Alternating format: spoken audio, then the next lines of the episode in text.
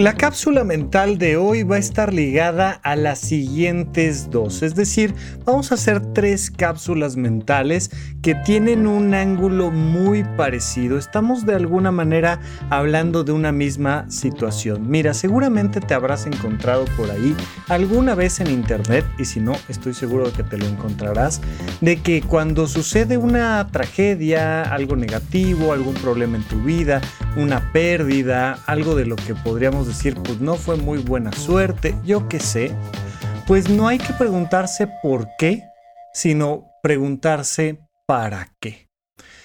Y esto es muy relativo porque de repente uno dice, oye, pues como, como, como, ¿para qué crees que haya perdido yo a un familiar tan querido? O como, ¿para qué crees que haya perdido yo mi casa? O como, ¿para qué crees que me accidenté? Y entonces, pues, ay, pues es que seguramente si te das cuenta, más bien eso significa que al rato vas a poder o vas a lograr y... Y no, nos estamos perdiendo un poco de cuál es la ruta de evolución, pensando que cada vez que pasa algo malo, pues luego va a pasar algo bueno.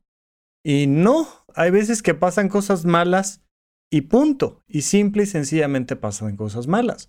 Pero el tema es que de una u otra forma hay que procesar esa historia, esa biografía, esa intrabiografía. De hecho, es parte de lo que trabajamos en el taller de, autobiografía novelada que hicimos recientemente en horizonte1.com. ¿no? Hacemos estos eventos presenciales y virtuales relacionados con la autobiografía porque hay que contarnos nuestra historia. Y hay muchas veces que pasan cosas malas. Punto. Y que ya no es de, ay, es que eso el día de mañana te permitió que le dieras la vuelta, no sé qué. No, hay veces que simplemente pasan cosas malas. ¿Y cómo entenderlo? Hay veces que sí, que resulta que gracias a que te corrieron del trabajo, conociste a un socio con el que levantaste una empresa y entonces te fue súper bien. ¡Qué maravilla! Pero aquí más que pensar en la historia, tenemos que darle un ángulo interior, un ángulo emocional. Tenemos que darle una perspectiva que tiene que ver directamente con nuestra manera de abordar nuestra propia biografía. Así es que vamos a hablar primero el día de hoy de la aceptación y en los próximos episodios de las cápsulas mentales, los siguientes dos, vamos a platicar del por qué pasan las cosas y por qué nos preguntamos por qué y para qué. ¿Cuál es ese para qué emocional psicológico que le podemos dar la vuelta a las perspectivas habituales de una pérdida, de una tragedia? Pero comencemos antes que otra cosa con este fenómeno de la aceptación. Los seres humanos paradójicamente tenemos una gran capacidad de aceptación. Somos seres extremadamente resilientes. Si algo ha marcado nuestra raza, nuestra raza humana me refiero, o sea, si los seres humanos como parte de estos grandes simios super, inteligentes nos hemos distinguido, ha sido por nuestra adaptabilidad. Y esa adaptabilidad tiene que ver con la aceptación. Pero curiosamente el grupo suele adaptarse mucho más rápido que el individuo. El individuo puede quedarse con un trauma. ¿Qué es un trauma? Pues es un evento pasado que no puedes dejar atrás y donde psicológicamente te quedas atorada, te quedas atorado. Un trauma es una situación que mm, no terminas de aceptar. Y como no terminas de aceptar, no logras soltar. Los seres humanos entendemos perfectamente que a nivel físico, cuando algo sucede, pues ya sucedió. Oye, tembló y se cayó el edificio, punto. Lo entendemos racionalmente, a nivel práctico, lo entendemos. Pero algo que nos ha distinguido como seres humanos ante el resto de los animales del planeta es que tenemos un muy profundo universo mental. Ya sabes esta frase conocidísima de cada cabeza es un mundo, pero es verdaderamente todo un universo cada cabeza. Y en ese universo muchas veces nos da la sensación de que si yo acepto que algo malo pasó, entonces sí pasó. Pero si no lo acepto, es como si no hubiera pasado. Y de hecho, esa es la primera fase del duelo, la negación. Elizabeth Kubler-Ross nos dijo, ¿no? Te dan un diagnóstico letal o una persona muy querida muere y la gente se atora antes que otra cosa en la negación. ¿Dónde termina el duelo? Fíjate, esto es súper interesante. Partes de la negación y luego viene la ira, la negociación, la tristeza. Pero ¿dónde terminas las etapas del duelo? En la aceptación. Porque cuando aceptas, puedes, imagínate que trajeras ese, ese, ese edificio tirado en las manos, ese problema, esa tragedia en las manos, lo puedes soltar y seguir adelante con tu vida. Pero muchas veces pensamos que aceptar algo es volvernos cómplices de ese algo.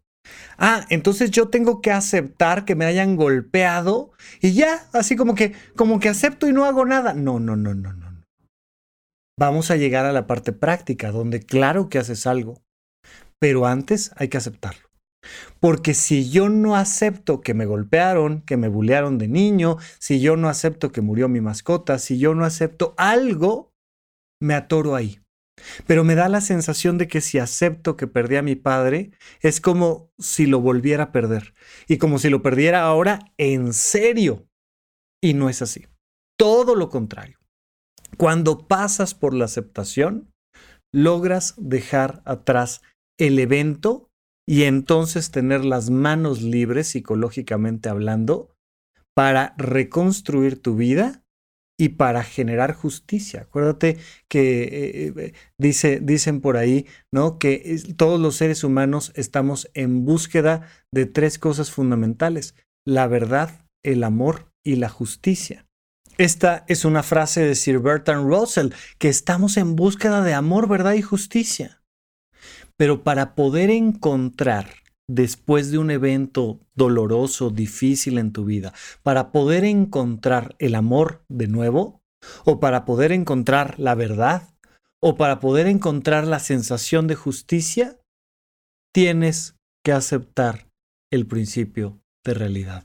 Tienes que aceptar este elemento que te permite moverte hacia adelante. Todo duelo comienza con la negación y termina con la aceptación. Toda situación negativa que te pase, un despido, sea justo o injusto, te corrieron del trabajo, una pérdida de salud, un tema de pareja, eh, una infidelidad, un, lo que me digas, se ponchó la llanta, te robaron la cartera, te dieron un diagnóstico médico tremendo, lo que me digas. El primer paso es la aceptación. Antes de pasar al por qué y luego al para qué. Pero de inicio partir de este elemento. Si tú no aceptas, te quedas atorada, atorado en el pasado y entonces tu calidad de vida baja. Es, es como, es como una, una planta que se está alimentando de, del agua del suelo y de repente algo sucede y dices, no, aquí cierro con puertas, no me alimento más, me quedo atorada aquí en este tiempo, en este instante y entonces te empiezas a marchitar. Para poder reconstruirte hay que aceptar que sí, hubo una sequía, pero ya pasó y vámonos alimentando del instante presente. Pero de inicio, tener muy claro este elemento. El primer paso siempre va a ser la aceptación ante cualquier situación o pérdida. Fácil no es. Muchas veces se requiere de un profesional, se requiere de alguien que te acompañe. En algunas ocasiones, vaya, pues yo soy psiquiatra, pues se requiere hasta un medicamento que te permita resolver esta parte psicológica. Pero va a haber una parte importantísima que te toca a ti, que es enfrentarte a ese miedo a soltar eso que sucedió en el pasado. Es como cuando te da miedo aventarte una alberca desde un trampolín de 5 o 10 metros, ya sabes, y que hoy de repente uno dice, esto va a estar trágico. No, ya que te avientas es eh, agradable, es positivo, es algo bueno, pero hay que aventarse. El primer paso siempre para poder resolver esos conflictos que tenemos en la vida a nivel emocional y psicológico es la aceptación. Gracias por escuchar Supracortical. En verdad me interesa muchísimo conocer tu opinión sobre este episodio o cualquier otro que quieras platicarme. Puedes encontrarme como arroba Rafa Rufus en Twitter, en Facebook y en Instagram. Quiero darte las gracias por escuchar Supracortical y sobre todo por suscribirte y seguirme donde sea que estés escuchando este programa y así te puedes enterar todo el tiempo de nuestros próximos estrenos.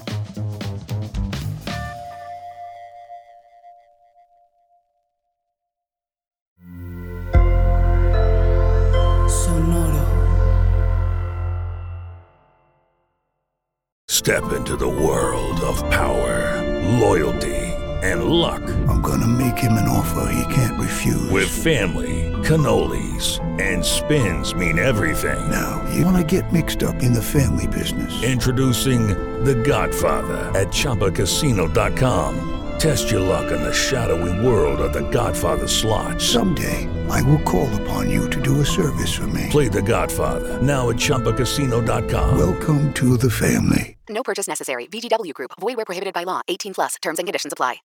¿Quieres regalar más que flores este Día de las Madres? The Home Depot te da una idea. Pasa más tiempo con mamá plantando flores coloridas, con macetas y tierra de primera calidad para realzar su jardín. Así sentirá que es su día todos los días. Llévate tierra para macetas Bigoro por solo $8.97 y crece plantas fuertes y saludables dentro y fuera de casa. Recoge en tienda y sigue cultivando más momentos con mamá en The Home Depot. Haces más, logras más. Más detalles en homedepot.com diagonal delivery.